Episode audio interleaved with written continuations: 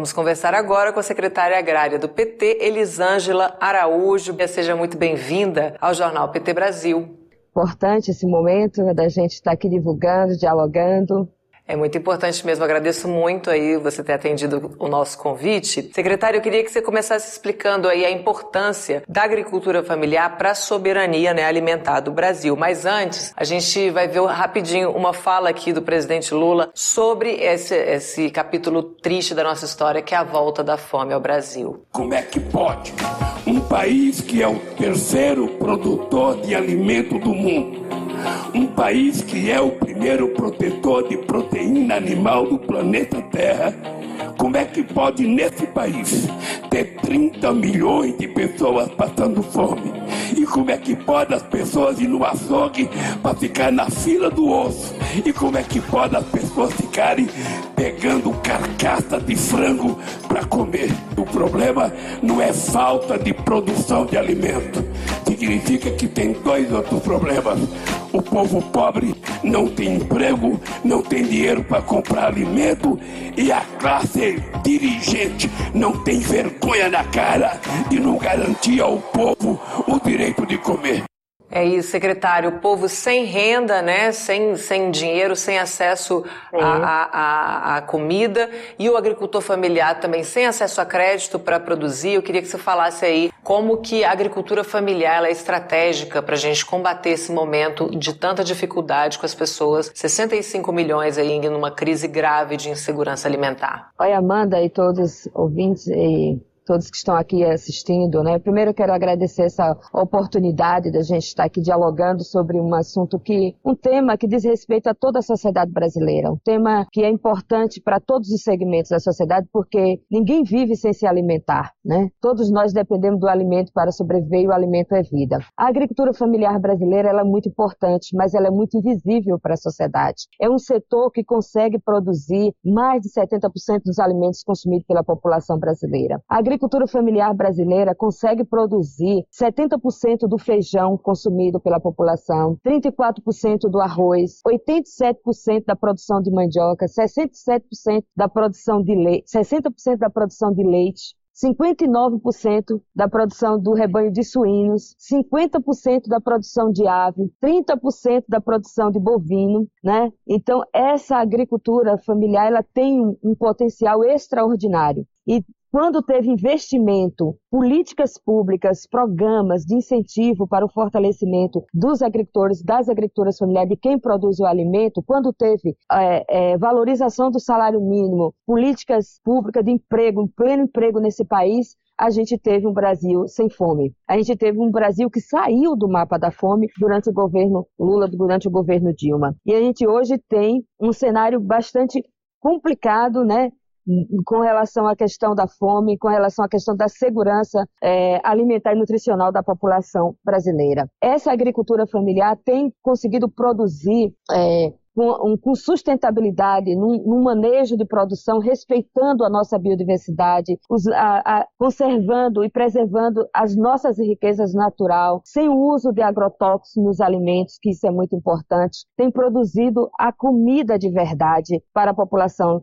do Brasil. E, a, e, esse é um setor que já demonstrou no Brasil e no mundo que ele é capaz realmente de combater a fome, de garantir a segurança e a soberania alimentar. Mas junto disso tem que ter vários componentes. Além das políticas públicas de investimento de, e que fortalece a quem produz o alimento, também tem que ter né, uma política de desenvolvimento, de uma outra visão econômica, de distribuição de renda, de orçamento, para que a população tenha condição de ter emprego, ter renda, para também acessar o alimento, ter condição de comprar, né, ter condição de, de ter segurança alimentar. Mas hoje nós estamos vivendo um, um, momento muito difícil no Brasil, né, com relação a isso que o presidente Lula acabou de comentar. São 33 milhões de pessoas passando fome, um dado que se alastrou em 15% em menos de dois anos. É uma realidade muito complexa hoje no Brasil. E a gente assistiu aí, né, a retirada do Brasil do mapa da fome da ONU durante os governos do PT e ainda assim a gente assiste o que também, né? O governo Bolsonaro castigando a agricultura familiar, como você acabou de explicar aí com dados, capaz de alimentar, né, é, suprir 70% das necessidades alimentares do povo brasileiro. Então, o desmonte de políticas fundamentais para o setor. E eu queria que você comentasse como é que esse descaso é, impactou tanto na vida do produtor quanto na vida do consumidor, né, do, do povo brasileiro, os pratos vazios agora?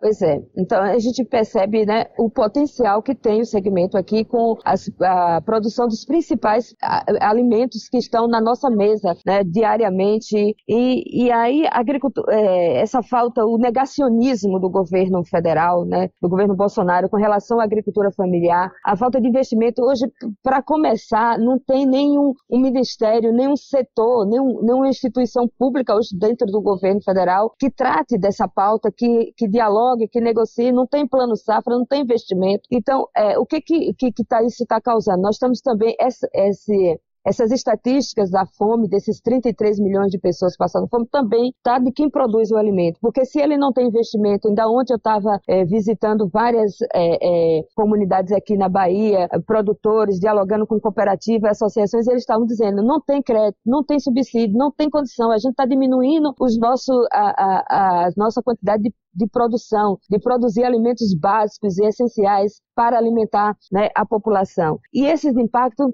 né, trouxe também a questão do desemprego, porque quando a pessoa, a, quem está na cidade, se a gente não tem um incentivo, a condição de produzir o alimento e trazer para né, alimentar a nação, se não tem política de crédito, de assistência técnica, de comercialização, de incentivo, de investimento para que esse setor continue produzindo e produzindo né, o alimento de verdade, e também não, é, o desemprego, né, são mais de, de é, chega a, a mais de 14 milhões de pessoas desempregadas e tal, um, uma situação muito complicada. Então as pessoas também não têm condição, às vezes até tem o alimento ali no mercado, numa, numa barraquinha, numa feira, mas ele não tem, não tem salário, não está desempregado, não tem condição de ter. Então essa é também uma, um fator impactante né, na, na questão da segurança é, alimentar da população na fome. Esses são impactos bastante negativos hoje na vida das pessoas, melhor dizendo. Uma outra questão é a inflação. O aumento dos combustíveis, essa situação toda que vem trazendo né, a, a, o escoamento da produção, a condição, a logística do produto chegar até a, ao mercado,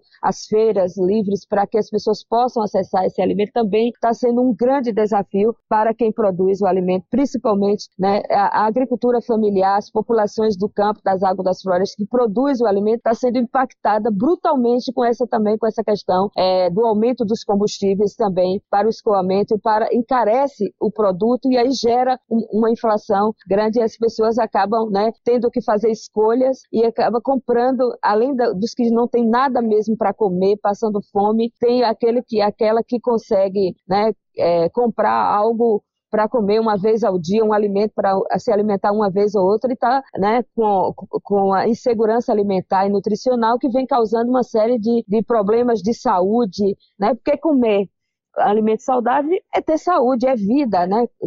É vida com saúde para a população. Então, todos esses impactos, a gente está vendo o aumento das doenças, das, da população está doente, né? várias doenças como diabetes, infarto e tantas outras doenças que a população está, está sendo desafio, é um desafio muito grande na vida das pessoas, e tudo isso tem a ver com essa questão da alimentação. Né? Se você não tem a condição de produzir o alimento e ainda o uso né, do agrotóxico. E a agricultura familiar, ela tem conseguido produzir o alimento, conservando e preservando as nossas riquezas naturais, né, é, é, a, a nossa biodiversidade, enfim, é um, é um modelo, é um modo de vida, é um modo de vida que também vai para além só da produção de alimento. Com a, a gente está aqui, é, é, temos esses, esses últimos três anos, né, tem sido muito desafiador para todo, todos nós. Temos buscado, né, o Congresso Nacional até aprovou a Lei Assis Carvalho 1, Assis Carvalho 2, é, derrubamos o, ele vetou, derrubamos o veto, que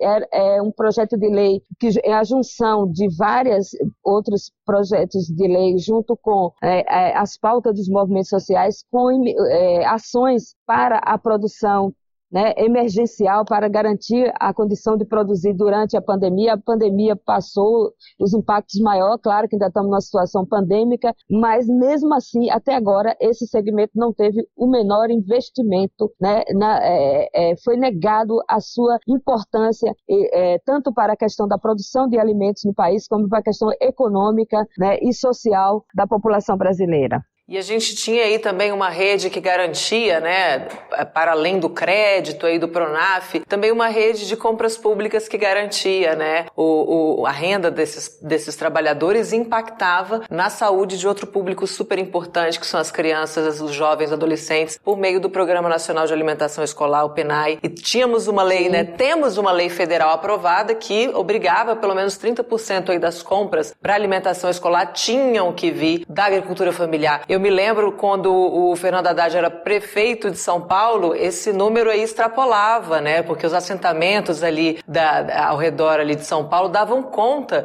de abastecer as creches, as escolas. O que, que essas crianças estão comendo hoje, secretária?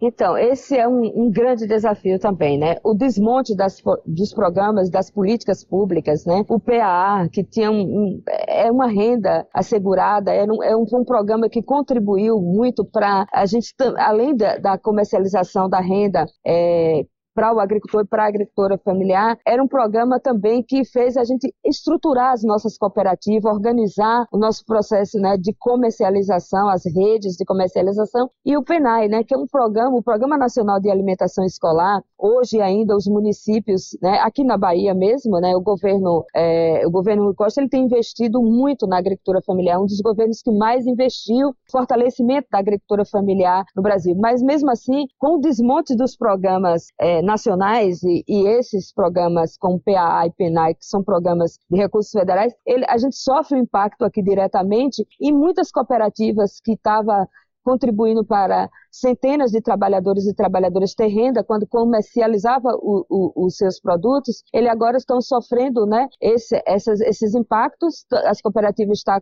sem condição né, de conseguir avançar nessa perspectiva e ah, também estamos tendo sérios problemas, porque as crianças estão, não estão consumindo um alimento, uma, uma comida de verdade, um alimento saudável, e aí está acontecendo né, é, vários problemas também de saúde. E esse, esse quadro alarmante aqui da, da fome, né, do Brasil voltando para o mapa da fome, é as consequências, os impactos negativos da falta, né, é, da extinção desses programas praticamente, porque hoje funciona de forma bastante precarizada e mesmo assim a gente tem conseguido onde, onde a prefeitura, onde o estado, onde consegue manter a compra, né, do, de mais de tem, tem lugares, tem escola que consegue comprar até mais de 30% da, dos alimentos produzidos pela agricultura familiar. A realidade hoje é diferente, né? O aprendizado dessas crianças, a condição deles estar na escola, né? E mais esses impactos estão trazendo sérios problemas na vida né, dessas crianças para desenvolver a, a,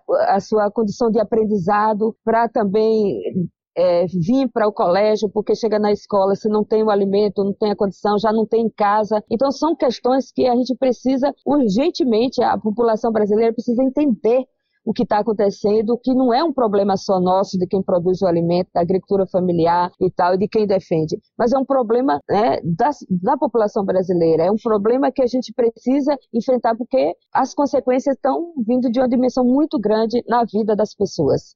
E a gente condena aí gerações, né?